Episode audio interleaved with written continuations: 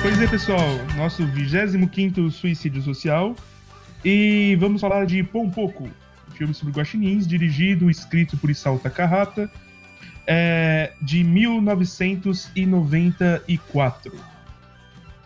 Pois é. E aqui tem uma galerinha para falar comigo sobre esse filme maravilhoso. É, e se apresentem aí, por favor. Vai, Thiago. Bom, começando por mim. Bom, Escolhe Filme. você. perfeito, diria que um dos melhores pra mim do Ghibli numa, que- numa questão de, de contextualização da obra, eu acho uma coisa maravilhosa, o desenho em si. E, enfim, pra mim, a questão que eu queria levantar aqui é que a, a diferença do guaxinim para um gambá é a marginalização social. E eu quero levar isso pra frente no podcast hoje, porque são ambos animais que merecem respeito e amor. Olha só. Fantástico, Fantástico. fantástico. Ó, Depois eu conto a, história, a minha história com um gambá no meio da noite. É, foi, foi zoado. Enfim, é um filhote de gambá que caiu da lareira. Um filhote de gambá caiu da lareira e eu tive que capturá-lo durante a noite como um Pokémon. É, enfim. É, se apresente aí, Ramon.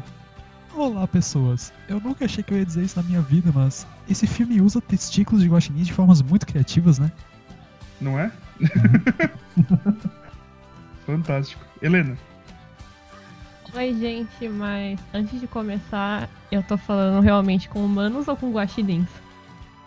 Olha só. É uma boa Tá, pergunta. tá, tá. Então, você tem que entender que na verdade eu sou um guaxinim, é por isso que eu sou, tô sempre de olheira. É, Rogério.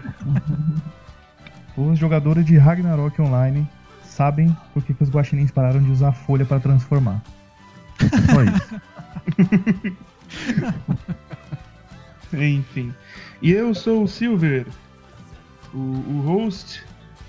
E eu me sinto muito mal por não saber tanto assim sobre o folclore japonês, ou o suficiente pra entender esse filme por completo.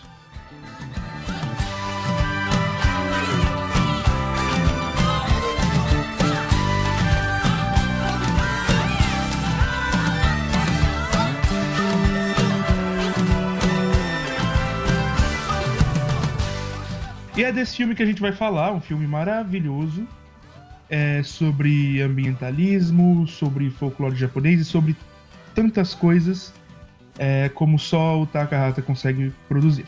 Mas antes disso, eu queria fazer uma- um pequeno parênteses. Porque isso me deixou pensando, não sei se foi no último podcast ou no penúltimo. Enfim, voltem aí. Que teve um momento em que o Bruno perguntou: Olha, é Takahata ou Takahara? Eu falei, é Takahata. Só que depois eu pensei, não é. Aí, ó. Não faz o Olha. menor sentido que seja Takahata, até porque a língua japonesa é uma, língua- é uma língua é, predominantemente oxitônica. Então a existe uma grande chance de ser Takahata e não Takahata. Ao mesmo tempo em que tem um monte de coisa que a gente fala aqui que basicamente é, é uma transliteração para o nosso modo de falar, que é um modo latino, que é mais paroxitônico. Ou seja, a gente fala Miyazaki em vez de Miyazaki, ou Hayao em vez de Hayao. Então, então é, então a gente tem que ver isso aí, viu? É, A gente pode chamar de ratatá. A gente pode chamar de ratatá. A gente pode- aí no final das contas, a gente vai. é, Eu vou chegar numa conclusão muito simples. É, até, o, até o jeito Takahara, como a Helena falou, eu, depois eu pensei bem e, e me parece muito uma questão da, da, da, da bibliografia que ela segue, que é muito mais no inglês. Então. Enfim, se me corrija se eu estiver errado. Mas no Não final das sei, contas. Eu, eu nem sei como eu falo Takahata. Eu falo assim. Ah, eu, eu sigo o coração. Taca o rato. Também. Tanto faz. Enfim, no final das contas, vocês entenderam, não entenderam? Então, se entenderam, tá valendo. Porque vai chegar um momento que talvez, sei lá, espero que não, mas vai que eu comece a me, me interessar muito por cinema iraniano. Eu não vou pedir pra ninguém pronunciar nada em persa exatamente certinho. Então, assim, Se nem em português a gente tem essa questão, é, né, japonês, né, enfim. Mas é isso aí, queria fazer esse pequeno parênteses no começo, só pra tirar essa coisa da minha cabeça. Pra eu parar de ficar pensando em coisas aleatórias antes de dormir e eu acabar não dormindo. É... então é O isso, a gente vai falar. Tirou seu sono, hein? Pois é, né? Não, assim, olha só. É, mas assim, essas coisas ficam girando na minha cabeça quando. Enfim. É, tretas, tretas, problemas mentais, crianças. Problemas. Não usem Douglas. É, Douglas. Douglas. E é isso. Então, dê suas impressões iniciais sobre esse filme de guaxinins antropomorfizados. Tiago. Certo. Bom, para começar falando de Pão Pouco, eu preciso começar pelo título, né? Porque eu acho que poucos filmes me deixaram tão curiosos do título quanto Pão Pouco. Pesquisando sobre a origem desse nome, eu descobri que ela tem total ligação com os personagens em si, né?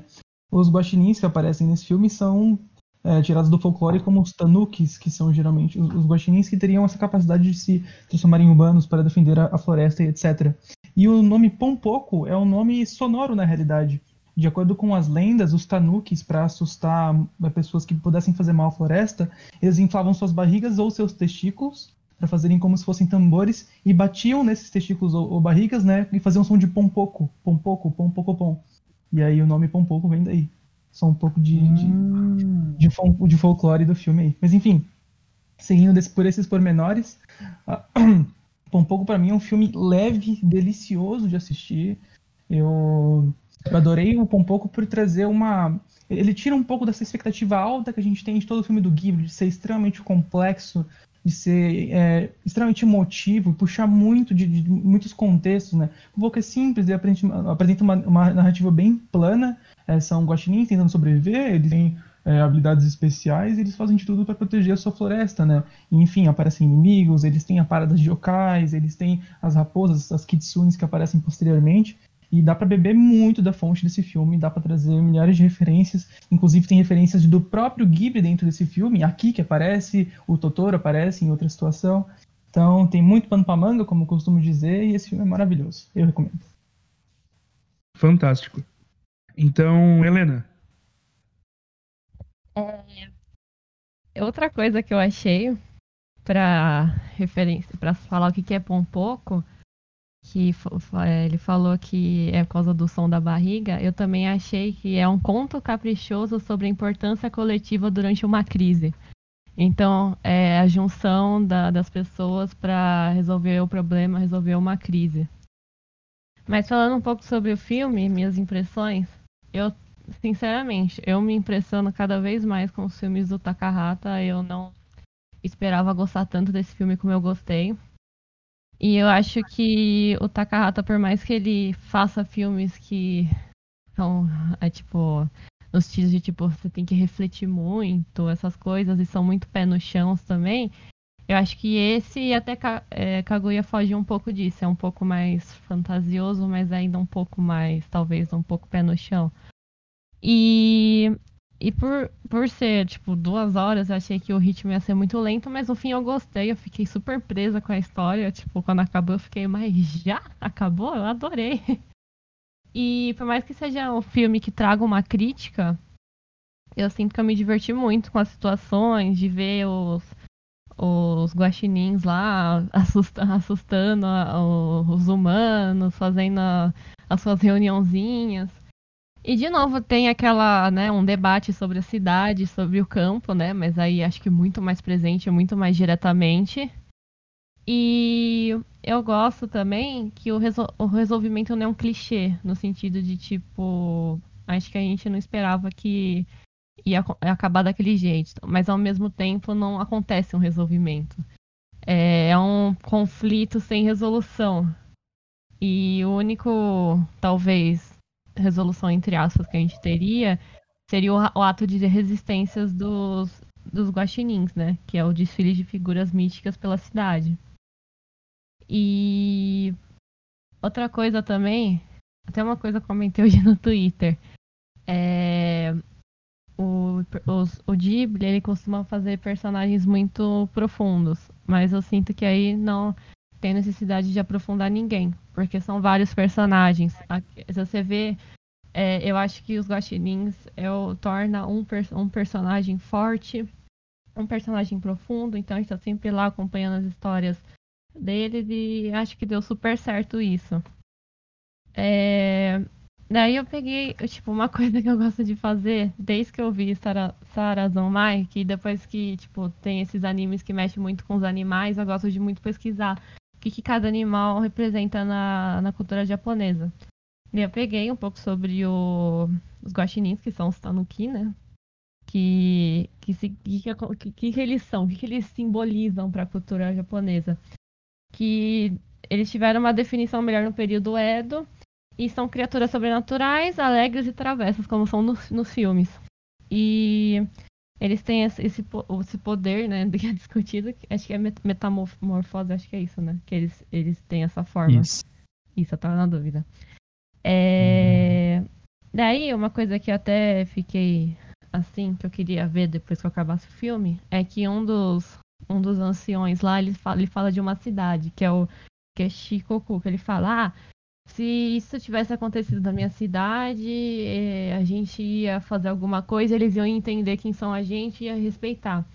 Daí eu até fui pesquisar, tipo, o que, que, que é essa cidade, como que ela é. Daí realmente lá tem vários templos e é um lugar de eventos misteriosos. Então quando acontece alguns eventos, eles associam muito aos guaxinins, os tanukis. E a questão dos testículos, que eu achei muito engraçado, representa a fertilidade.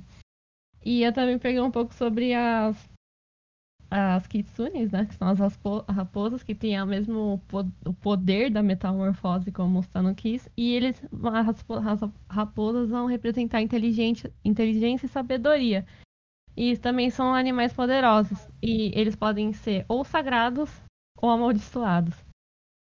É... Então, como eu falei, não é uma, uma resolução de conflito.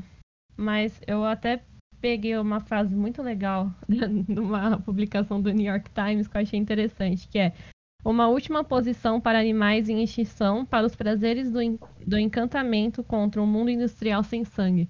Então essa ideia de tipo eles tentarem arranjar uma uma resolução sem criar é, é, conflitos que envolva sangue e luta. No fim acontece, né? Mas eu acho legal que isso não foi tão diretamente, tipo, não foi a primeira solução que pensaram.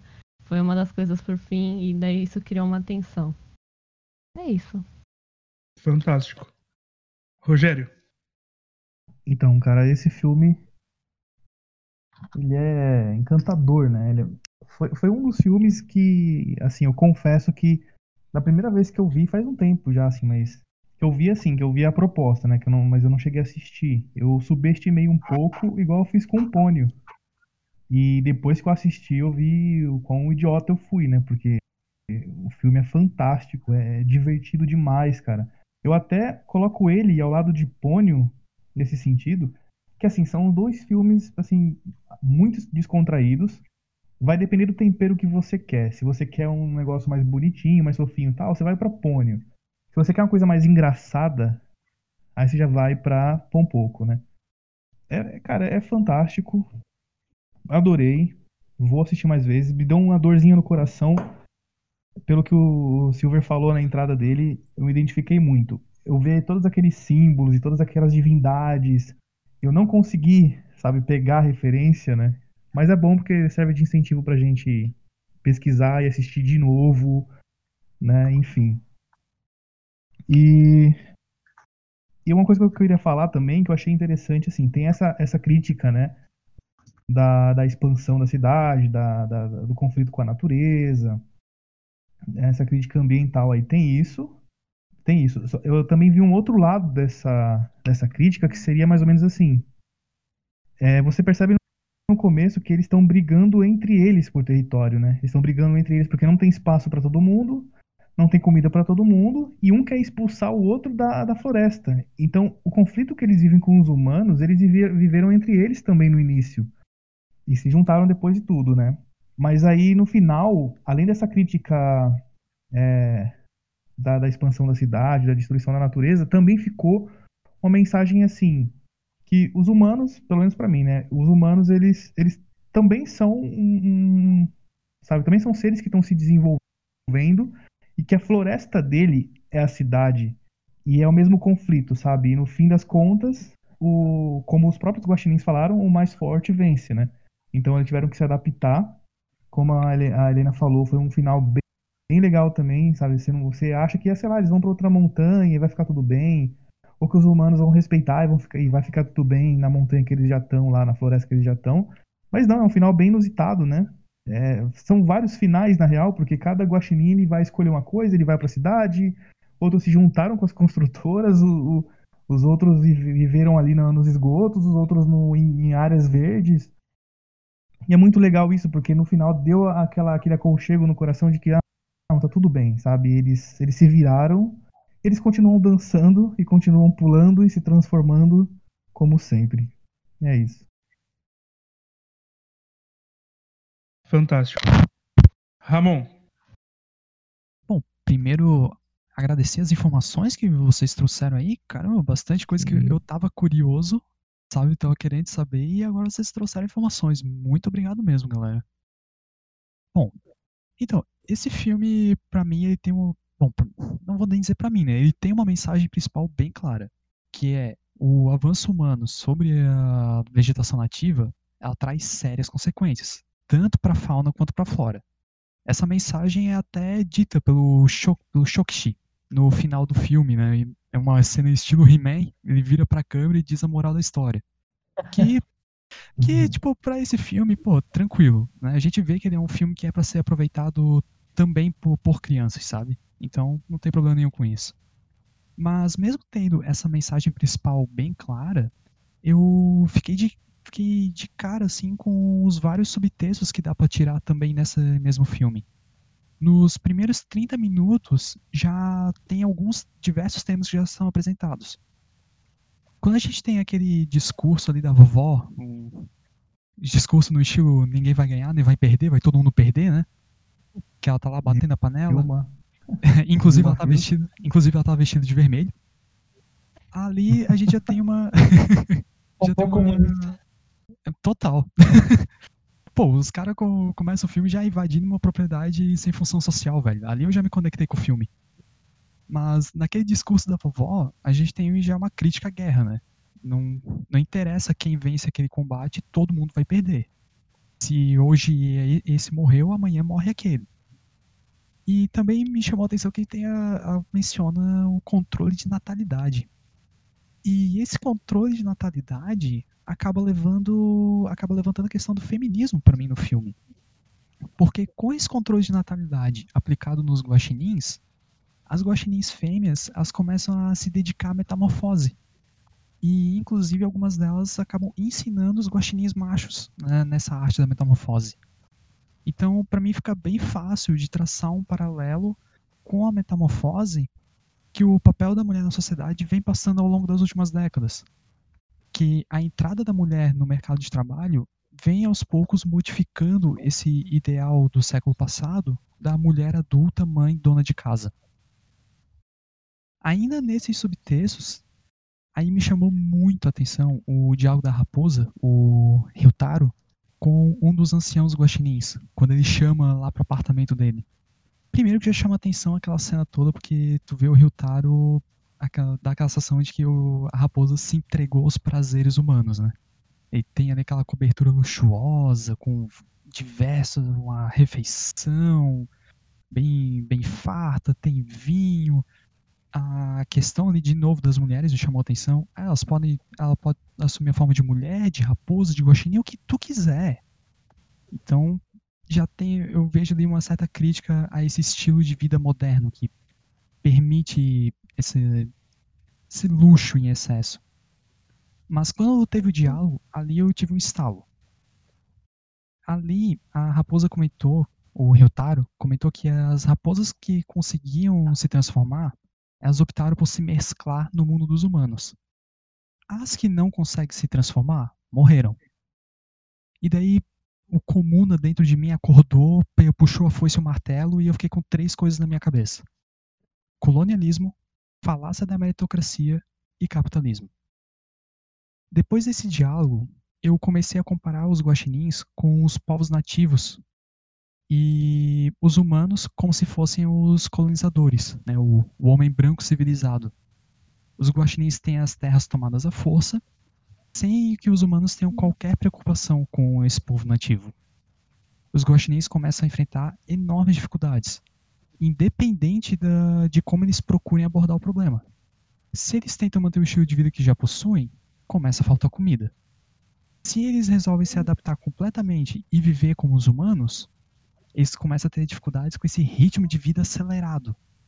Além de ter uma certa sensação de culpa e pesar pelos guaxinins que não foram capazes de se adaptar a esse ritmo. Se eles procuram o meio termo de, manter na, de se manter guaxinins, mas viver na cidade, eles constantemente morrem atropelados ou são presos em armadilhas. Isso por algum motivo na minha cabeça linkou com a questão das doenças trazidas pelos povos colonizadores para os povos indígenas. Eu estava até antes lendo um negócio que tem alguns estudos que parece que em alguns casos as infecções foram propositais até. Essa foi a parte do colonialismo que veio na cabeça. Depois com a meritocracia, eu pensei no seguinte: no filme é dito que a metamorfose ela pode ser ensinada e aperfeiçoada mas ainda assim tem algumas raposas e guaxinins que não são capazes de aprender a metamorfose. Então, isso é algo com o qual se nasce, é uma predisposição.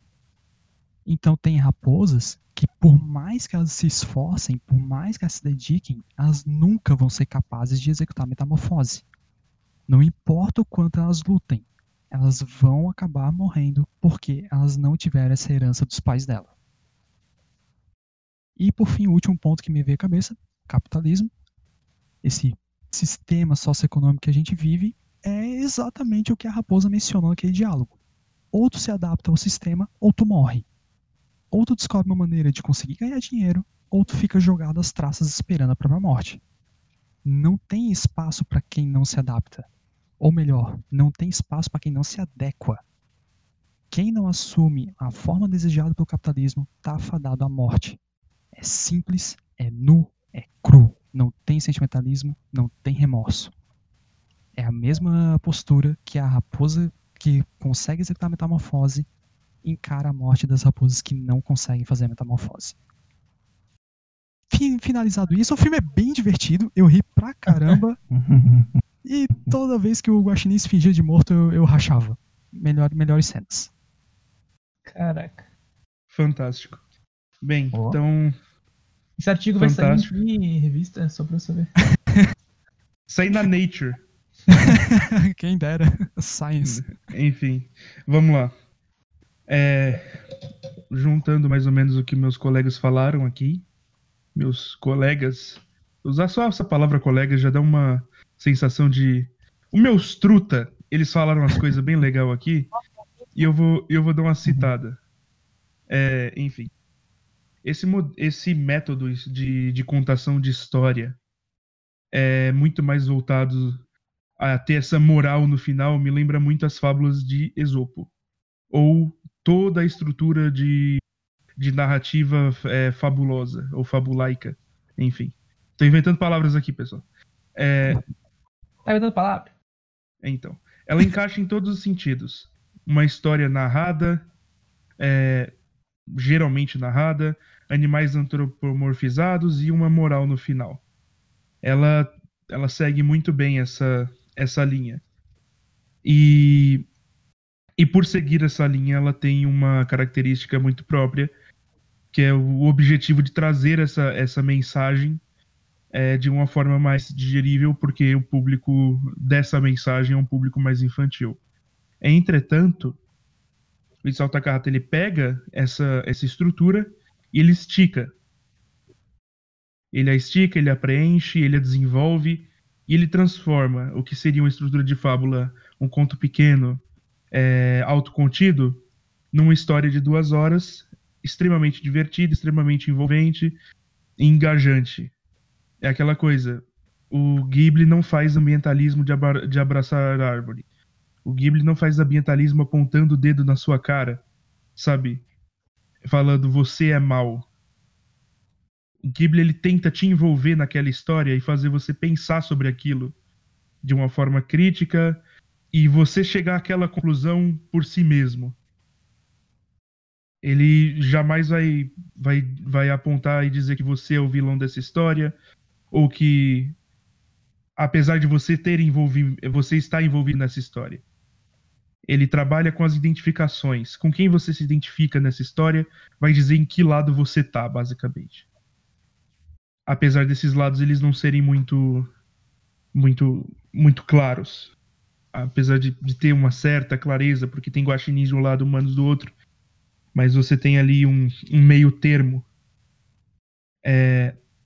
E além dessa estrutura de fábula, o, o filme ele começa com uma música infantil uma musiquinha que é muito, muito parecida com aquele, aquelas pequenas cantigas japonesas, é, cantigas relacionadas a ou invocação de, de invocações, digamos assim, de, de brincadeiras ou qualquer coisa assim, por exemplo, Daruma Sanga Korondá, onde está o Senhor Daruma, é, ou pequenas brincadeiras que acabam sendo do, do, do folclore japonês, ele inicia com, com essa brincadeira, com essa musiquinha, é, com, uma, com uma música instrumental por trás, que é a musiquinha dos guaxinins, que eu não lembro como é em japonês, mas enfim.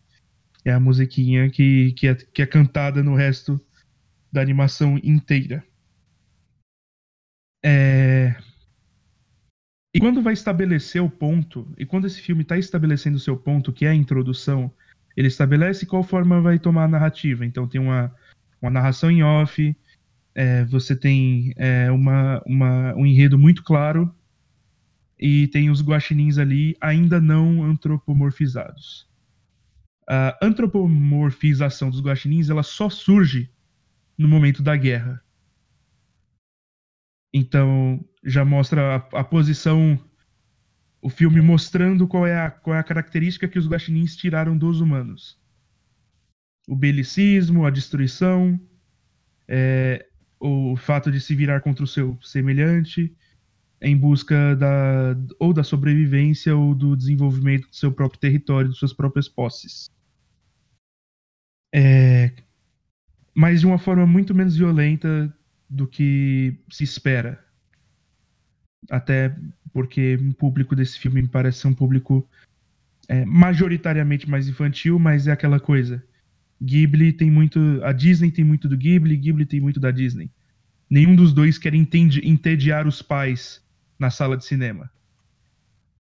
Eles querem abranger um público maior, eles querem também desenvolver questões não só na cabeça das crianças, mas na cabeça dos adultos.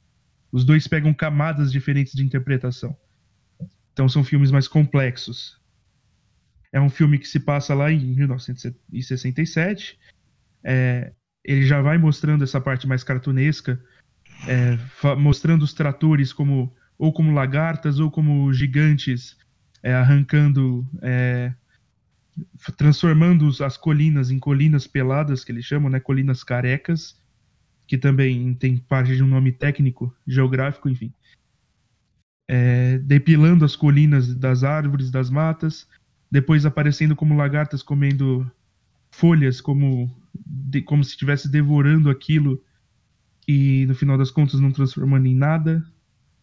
É, depois mostra uma figura iluminada, gigante, movendo as casas e, e diz que os humanos eles pareciam mais poderosos que deuses poder transformador deles é mais poderoso que Deus, é mais poderoso que o poder dos deuses. E isso conversa muito com a ideia do Tanuki sendo um animal que metamorfosia, que se que passa pelo processo de metamorfose e que tem essa capacidade de se transformar em várias criaturas, objetos, enfim, ou criar ilusões gigantescas. É, que é a ideia também que, que é passada no filme, mas por final Vamos ver quem tem o poder de metamorfose mai maior. Se é humano ou se é o guaxinim. Quem tem a capacidade de mudança do ambiente, a capacidade de transformação do ambiente maior. Tanto é que existem muitos antropólogos que, que questionam o fato de é, seres humanos não são únicos pelo. Citando Ilha das Flores, telencéfalo altamente desenvolvido e polegar opositor Seres humanos são seres humanos pela capacidade de transformar, de transformar o ambiente. Pela sua capacidade de transformar o ambiente de forma radical.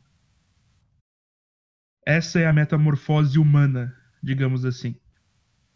Os tanukis ou, ou uh, as kitsunes que vivem entre os seres humanos, eles não têm essa mesma capacidade transformadora. Apesar de, de se de se fazerem humanos ou ou de ou de adquirirem hábitos humanos. E no final das contas, a metamorfose que ganha é a metamorfose humana. E é interessante pegar o que o Ramon falou sobre a parte do a ideia de colonialismo ou de invasão de terras, é, invasão de terras e colonização, ou você se adapta ou você morre, ou você é assimilado ou você morre, que foi a política brasileira até o fim da até, até a Constituição de 1988, a política brasileira para os índios era uma política assimilacionista. A ideia de que o índio ele precisa ele precisa é importante, é crucial que ele se integre à sociedade é, ocidental. O índio precisa ser civilizado. O índio precisa ser civilizado. Uhum. É uma coisa meio é, uma coisa meio Jungle Book, sabe? Jungle Book. Jungle Book é o, o livrinho do Mowgli, que é bem menos bonitinho do que, enfim, né? É bem menos é bem menos bonitinho é, do que os filmes fa fazem parecer. O Kipling, que é o senhor responsável pela produção desta obra-prima, ele estava tentando mostrar ali a dominação do homem sobre a natureza e como o homem é inerentemente é, mais poderoso ou que ele se ponha sobre aquilo. Tanto é que ele foi o cara que escreveu o, o, o poema O Fardo do Homem Branco. Ele dizia: O fardo do homem branco é, é levar a civilização a toda a terra. E essa, e, esse, e essa ideia do fardo do homem branco permanece até hoje levar a civilização para os incivilizados. Os indígenas incivilizados precisam de um pouco de civilização. Então vamos levar a civilização a eles, porque essa é a nossa função. Nós, como homens superiores, ou homo superiores também, tem essa.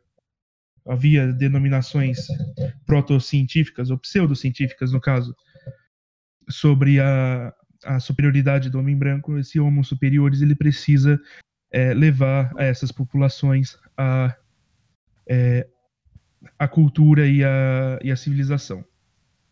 É, isso não está mal colocado no contexto japonês. E eu explico. O contexto japonês também não é tão diferente assim.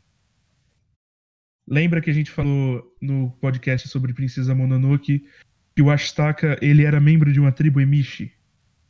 Que os Emishi eram populações nativas da ilha de Honshu, que é a ilha principal do Japão. Assim como os Ainu, nativos da ilha de Hokkaido, os Yamato também dividiam a ilha de Honshu com os Emishi.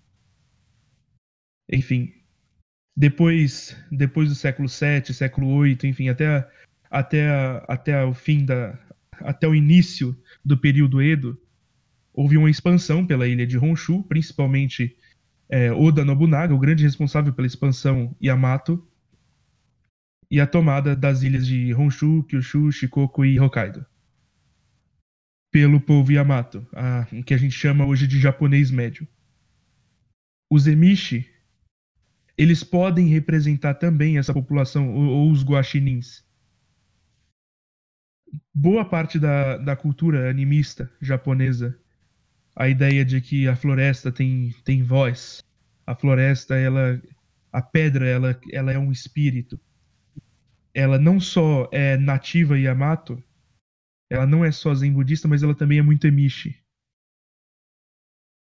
Então, Honshu também foi criada sob sangue Mishi, assim como o Brasil foi criado sob sangue indígena e negro. Então não, não, é, não é descolado da, dessa realidade, apesar de do Japão não ser a América.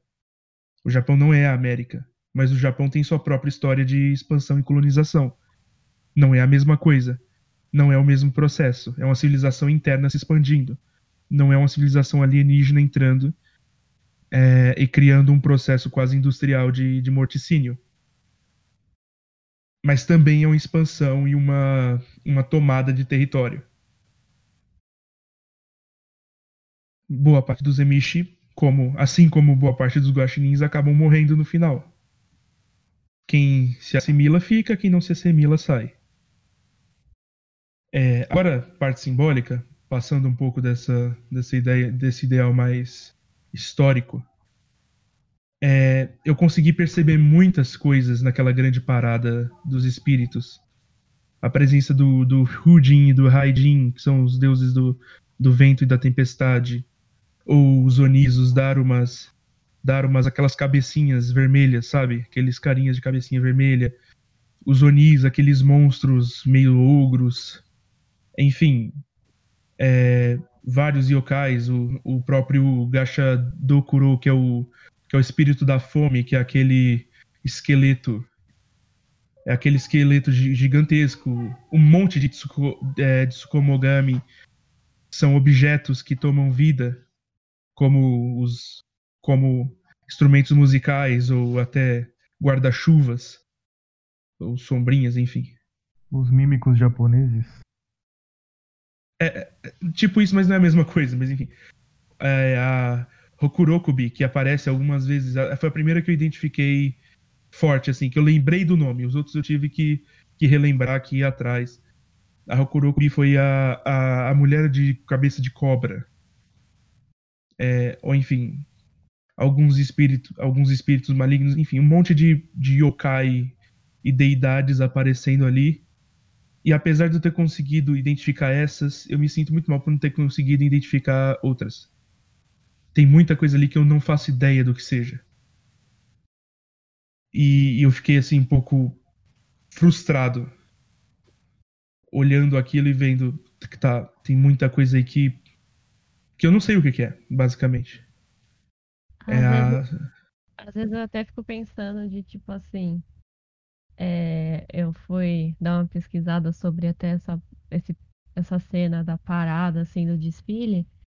E quando eu, entro, quando eu procuro sobre o filme é, ah, quais são os piores filmes da Ghibli? Daí eu fico meio assim, porque eu gostei do filme, mas eu sinto que, tipo, ah, eu acho que por a gente do Ocidente não saber sobre a cultura japonesa, eu acho que por isso que não rola esse essa conexão com a obra, eu, eu sinto gera uma dificuldade a mais, né? Apesar de que eu ia comentar em cima disso que o Silvano tá falando, sobre aquela cena da, do desfile, que apesar de eu não identifiquei nada ali, né? Eu sou completamente ignorante em cultura oriental. Mas para mim não tirou a magia daquele momento, sabe? Uhum.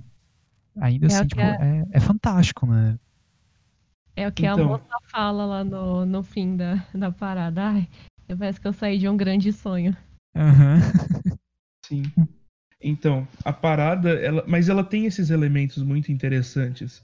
É, o, a, a carruagem de nuvem que aparece também em Kaguya-sama. Em Kaguya-sama não, é, não é Kaguya-sama é outro, é outro, é outro anime. Em, é em Kaguya Ohime. É Kaguya Ohime. Que aparece em Kaguya Ohime, uhum. que é aquela grande parada que também é Kaguya, Kaguya Ohime é parte do folclore japonês e a gente falou disso no podcast sobre é, Kaguya Hime, é, assim, o fato deles focar tanto no espectro da fome e esse espectro da fome me lembram o Yukio-e que eu tinha visto há muito tempo. Yukio-e é aquela arte tradicional japonesa, muito comum do período Edo e do período Meiji também. Que, e eu encontrei, e assim, é extremamente parecido, que é um, que é um Yukio-e do Utagaoka é, Kunioshi que é, que é o, o grande esqueleto espreitando sobre dois samurais. E, e assim, não é, não é de graça, sabe? Não é gratuito o que eles colocaram ali. Enquanto na parada tinham coisas menores, tipo a aparição do Kujin, do, do Raijin, essas coisas, eles focaram tanto no, no espectro da, da fome, tanto na Okiko também, o Kiko que é o que é o espírito da, de uma mulher que tem chamas, enfim. Do, um espírito de uma mulher afogada, morta. Eles focaram tanto nesses, nesses aspectos que eu pensei que talvez conversando com coisa, com as coisas em que os próprios guaxinins estão passando. Que é o caso espectro da fome ou é, a morte e a dor. E além disso, além disso tudo, esse filme tem muita coisa. Além disso tudo, tem toda a discussão sobre violência ou não violência. E no final das contas, o Takahata ele é bem pessimista. Nenhuma dos dois deu certo. Nenhum dos dois deu certo. A, a, e no final das contas, a violência levou metade deles a serem mortos. Os outros sobreviveram, mas sobreviveram parcamente. Naquelas, né? É, então, sobreviveram naquelas. No final das contas, é aquilo. E eu acho que dá para complementar o que o Ramon tá dizendo, que eu acho que seja menos sobre seja menos sobre essa ideia, é, apesar de ter bastante essa ideia do, do, capitalismo, mas eu acho que tem mais a ver sobre o capitalismo japonês em si uhum. e um capitalismo que eles estavam vivendo ali na época de 1967, que é um capitalismo pós Segunda Guerra Mundial, que é muito mais é, muito mais ligado a questões é, a questões não resolvidas do passado ou aos ideais de eugenia que o Japão tinha, eugenia e, e construção de, de um capitalismo imperial. Até por, o que a primeira coisa que eu lembrei quando a raposa fala os mais fracos eles acabam morrendo e a gente tem que passar os genes mais fortes para frente, eu pensei eugenia. É isso. É eugenia. E o Japão ele teve esse princípio eugênico durante muito tempo. E assim, e não fazia tanto tempo assim naquela época. 1967 fazia 12 anos que a Segunda Guerra tinha acabado. A maioria daquelas pessoas provavelmente viveram aquela época. Aquilo é, no, é metade da reconstrução. É metade da reconstrução estadunidense. O Japão estava entrando no, no milagre econômico. Por isso que Tóquio estava crescendo tanto. Então, assim, é um filme que tem muita coisa, é um filme que conversa com muita coisa. É um filme que conversa tanto com o Takahata quanto é, com o Miyazaki, mas o Miyazaki não fez esse filme. Mas conversa com ele justamente por conta dessa ideia do, do, dos dois sentirem muito a Segunda Guerra e a Segunda Guerra ser muito importante para o trabalho de ambos a Segunda Guerra e o milagre japonês ser uma coisa extremamente importante para os dois. Porque eles têm uma nostalgia, só que não é uma nostalgia sobre o império do Hirohito. É uma nostalgia sobre o que o Japão era é, antes da reconstrução. Antes da reconstrução, na verdade, uma nostalgia sobre Edo, sobre uma coisa que eles nem viveram. Uma coisa meio Neymar, sabe? Saudade do que a gente não viveu ainda. é, Uhum. Uma, uma saudade de uma época menos. É, menos maluca. É uma coisa meio até Rousseau. A menos materialista, é uma coisa até meio Rousseau, sabe? O Rousseau dizia. Uhum. É, é, a propriedade privada ela, ela é um erro, mas ela é um erro irreversível. Então, é, como ele, como ele dizia, estou parafraseando, maldito homem que cercou um pedaço de terra e gritou, isso é meu. Hum. Pudesse um outro homem ir lá arrancar a, a, a cerca, que favor ele teria feito à humanidade, mas isso é irreversível. Eles olham para aquilo e eles, eles pensam, eles, eles temem a modernidade, eles veem a modernidade como um erro, mas eles pensam isso é irreversível. A modernidade não é algo reversível. Então a gente tem que melhorar a modernidade. Então, enfim. Jogar com Brisas as malucas. Tem, né? Jogar com as cartas que tem, tentar lidar com a modernidade Cara. de uma forma mais saudável. Enfim, uma loucura, loucura, loucura. Podemos entrar na nossa conversa. já, já ultrapassei muito o meu e o tempo de vocês. Continua. Eu. Eu, eu vi, Diga eu lá, uma, eu vi uma, uma crítica, só pra emendar, porque a gente acabou de falar do materialismo, né, dessa coisa. Eu vi muito essa crítica na parada em si. Quando aconteceu aquilo tudo, e era legal ver como as pessoas estavam olhando para aquilo, estavam olhando para aquela coisa completamente inexplicável que estava acontecendo ali, Porque as coisas estavam aparecendo e sumindo, tipo, não era gente fantasiada, né? Tava aparecendo e sumindo na cara delas, assim, tipo, vendo, vendo aquilo tudo. E, e, e aí conversava, tipo, a conversa dos dois lá no. na banquinha. O velho né? bêbado. Ah, sim. É, tipo, nossa, é legal, hein? Como o ser humano imagina as coisas, né? Pois é, cara. Muito legal. A mente humana é capaz de tudo. Aí, tipo, vira pra trás, olha aqueles, aqueles, aquelas, aquelas imagens gigantescas tal, se assusta ali na hora. Depois corta pra uma cena que tem umas mulheres, umas crianças. Nossa, que legal, olha que legal. É. Aí, de repente, acaba a parada. É, acabou. É, pois é, vamos dormir. Tá na hora de dormir, sabe? Vida Cara, que segue. Aquilo ali é pra mudar toda tua- todo o teu senso de realidade. Aquilo ali é pra te botar numa crise existencial que você nunca mais vai sair, velho. Aquilo subverte todas as leis da física, velho. E as pessoas estão tipo, nossa, que legal. Ah, queria que, queria que continuasse. Hum. ah, tá bom, vamos dormir. Amanhã tem que acordar cedo, sabe? Pra trabalhar. Eu não pude acordar cedo, apareceu um espectro gigante da fome. apareceu um Ryu, apareceu um Oni. Velho, Mais um dia comum. Né? mas- Buda apareceu na tua cara. Porra, mais um dia do Japão, é né? isso, né? E isso nem foi o pior, tipo, nesse- nessa questão do materialismo, né? O materialismo nesse sentido tá assim, as pessoas elas verem algo completamente fora da- do conceito de realidade que elas têm, mas continuarem presas ali num, num, num modus operandi, né? Que a sociedade toda foi, foi construído ali socialmente. Beleza. Até isso, isso já, é uma- já é engraçado de se, de se ver. Mas é, é mais engraçado ainda quando você vê o, o empresário do parque. Ele, Aquilo tá- foi ele genial, cara. assumiu, cara. nossa senhora, ele assumiu a parada como uma obra dele pra ganhar dinheiro. E depois, Cara. e depois fica correndo atrás. Não, eu quero saber quem foi que fez essa parada. Eu quero contratar esses caras. Não importa quanto eles cobrem. Né, E ainda é cara? roubado. O cara, não- filho. o cara não tá nem aí se, do que aquilo é, do que aquilo ali é em termos de realidade. né? O cara tá preocupado, sim, o cara tá preocupado só em, ok, é uma boa oportunidade pra fazer dinheiro. E aí quando mostra aquele gato flutuando e sugando o dinheiro dele, é muito, muito representativo aquilo ali, sabe? Tipo, acorda, filha da puta, sabe? Acorda pra vida, caralho. Tá achando as grandes Acorda, fortunas. velho! Né, cara? Eu achei muito, Hum. nossa, eu achei muito legal essa coisa da, da parada. Achei uma das coisas mais legais, assim, do filme, sabe? Essa, essa crítica. Um ponto que eu queria levantar nesse filme que eu achei muito bacana é porque tem alguns momentos assim que o filme me enganou, tá ligado? Eu pensei, ih, rapaz, agora o negócio vai ficar sério, né? Agora a gente vai entrar nas Hum. bad vibes. E de repente o filme Aham. engata uma piada em cima, velho.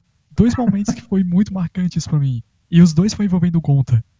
Que é quando eles fazem aquele primeiro ataque mais severo aos humanos. E tá passando notícia que inclusive morreram dois humanos, se não me engano. E, tipo, Aham. fica aquele climão, né? Tipo, ah, nossa, vamos, vamos orar, né? Pelas vidas humanas que se foram. E de repente os coxinhos começam a fazer festa, tá ligado?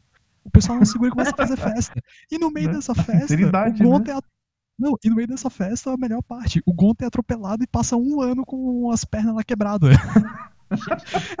eu ri tanto com isso, velho. Eu ri Muito bom, tanto. Então, é assim, é a piada que gerando consequências na trama.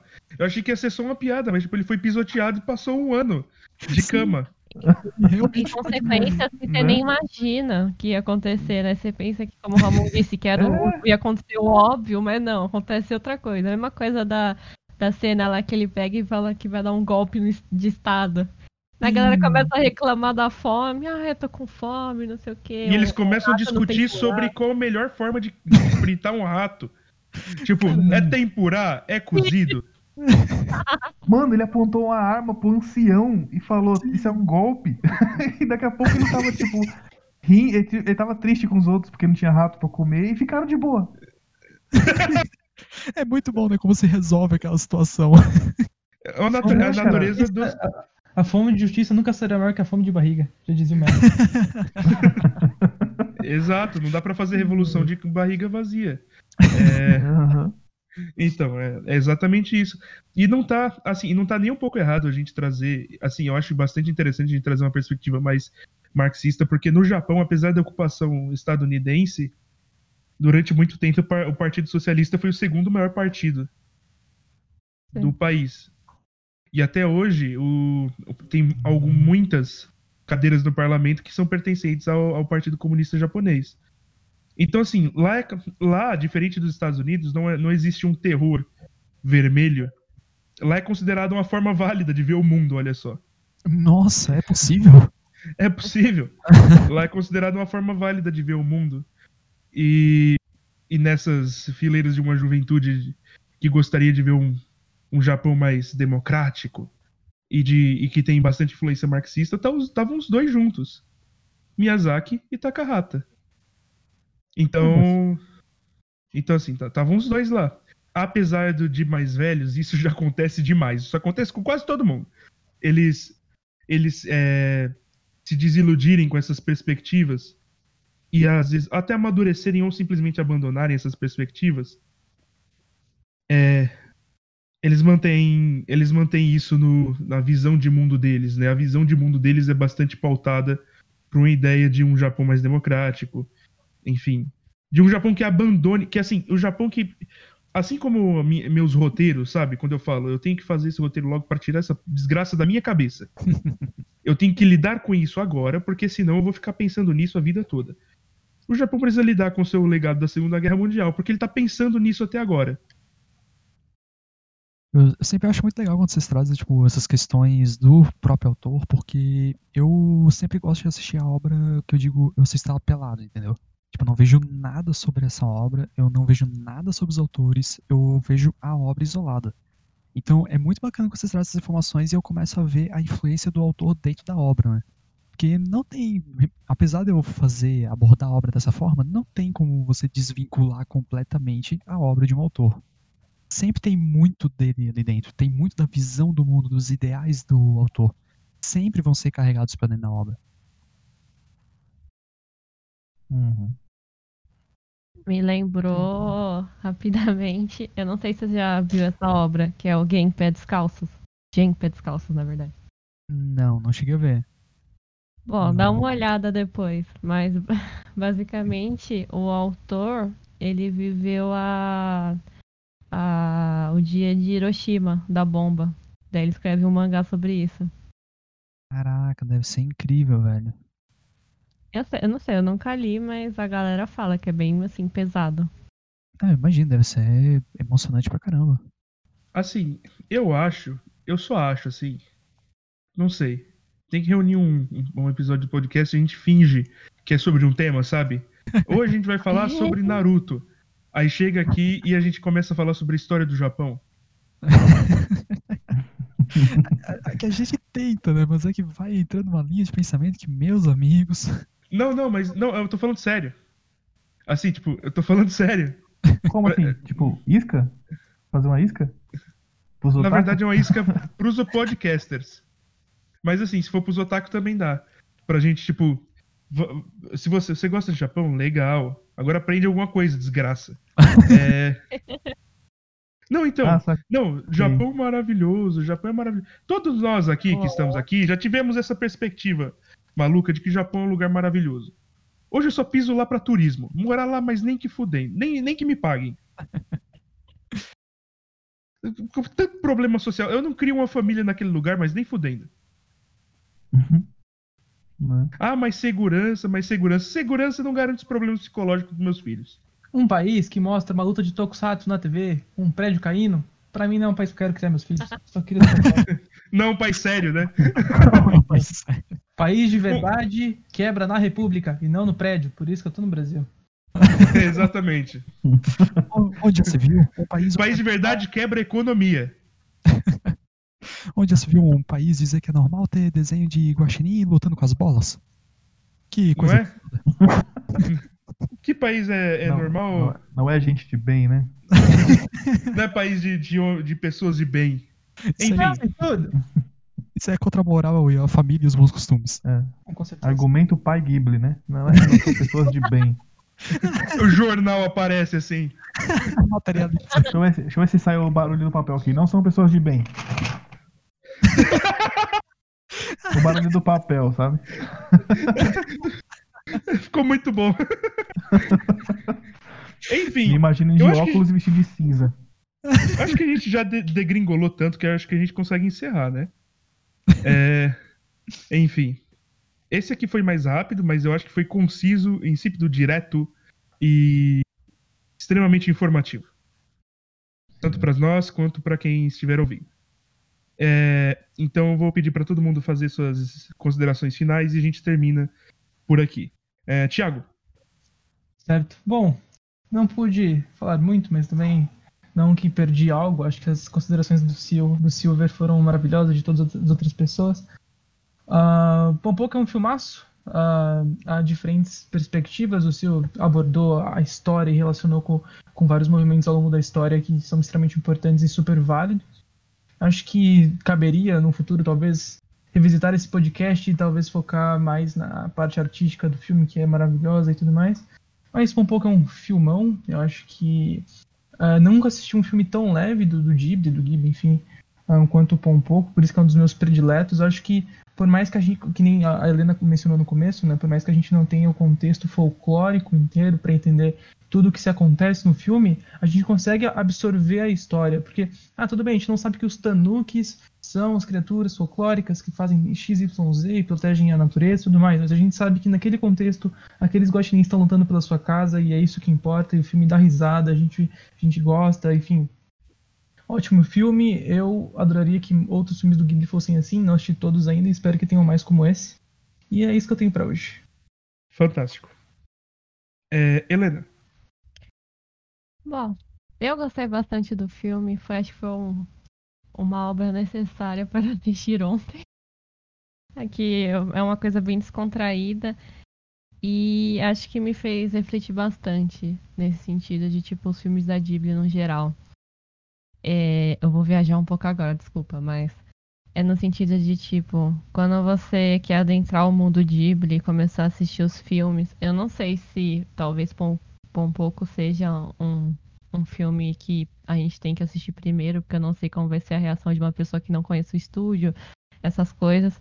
Mas acho que a gente que já tá assistindo vários para comentar aqui, é uma ordem bacana. Então, quando a gente assistiu esse, a gente se identificou muito com a temática do estúdio, com a narrativa, com as ideias folclóricas da cultura nipônica que ah, os- alguns diretores tentam buscar para isso, muitos simbolismos.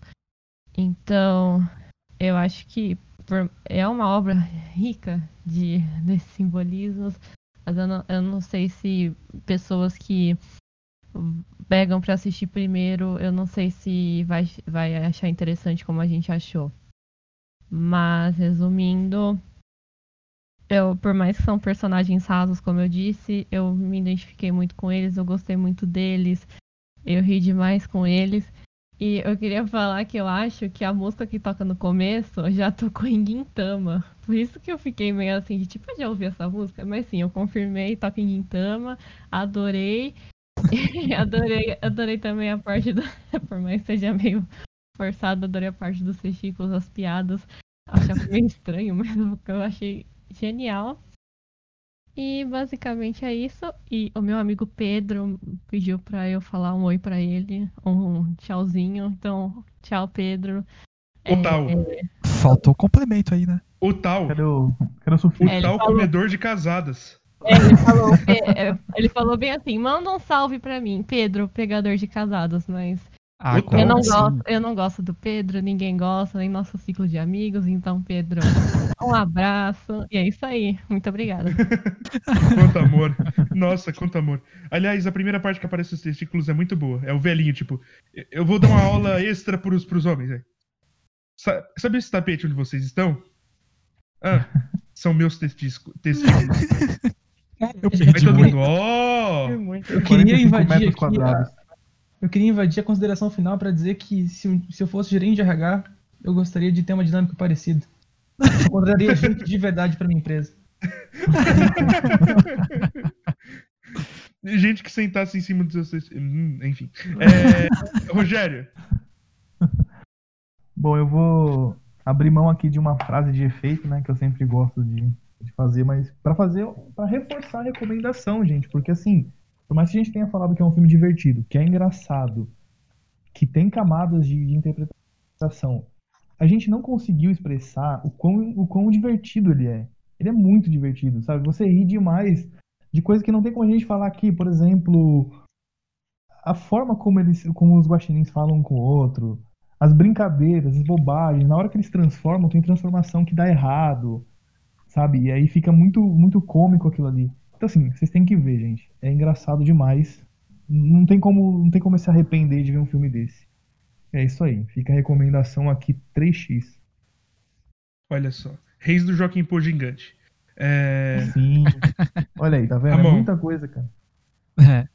Pô, então, galera. Apesar do tom do podcast ter sido, no geral, um pouquinho mais sério, eu me sinto um pouco culpado por isso, mas enfim.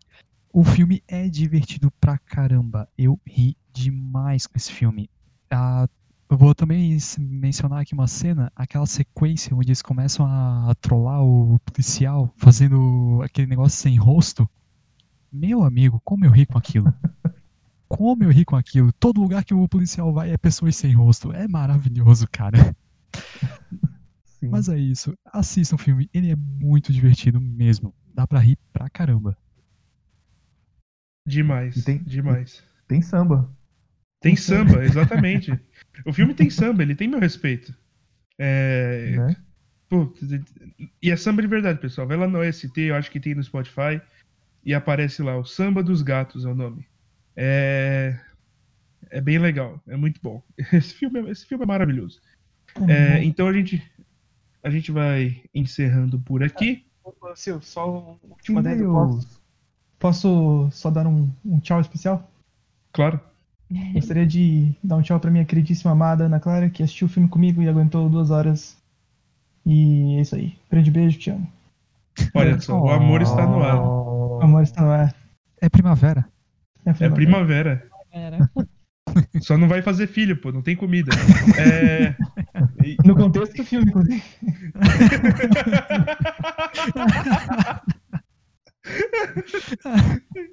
Enfim, é, terminamos por aqui. É, e-mail, se vocês quiserem mandar e-mail é midiático.pernóstico.com.br.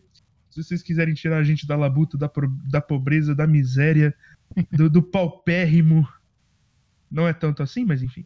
É, vai lá em comercial.pernóstico.com.br e continue ouvindo. Compartilha isso, essa desgraça com, com. Porque dá trabalho.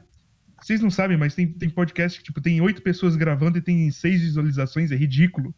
É muito ridículo isso. Pedro que escuta, meu amigo Pedro, tá escutando, tá achando da Ghibli. Por isso que eu Boa, odeio ele. Pedro. Valeu, Pedrão. Continua Valeu, assim, Pedro. Otal. Comedor de casado. Exato. Enfim, então a gente vai ficando por aqui. Muito obrigado por ficar com a gente até esse momento. Se você ficou, você é um herói. É, Então vamos dando tchau, tchau. Tchau, tchau. Tchau, tchau. Tchau. Tchau. Beijinhos.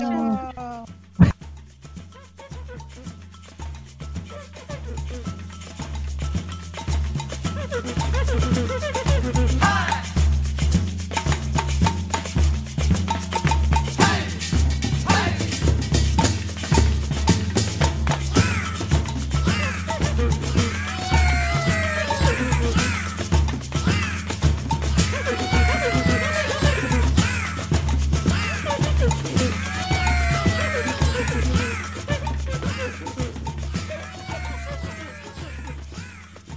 uma obra toda de Sal Takahata, dirige, é, feita.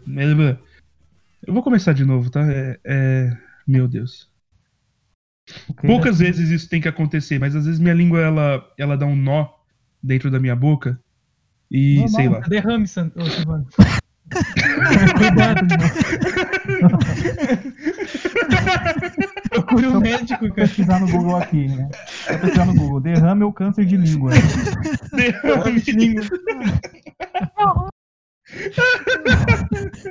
É o Google. ai, ai, puta merda. Vamos começar. Meu Deus. Agora soltou a língua. Ai. Nossa, esse, esse trecho com certeza vai pro final. Ai, ai, vamos lá. É,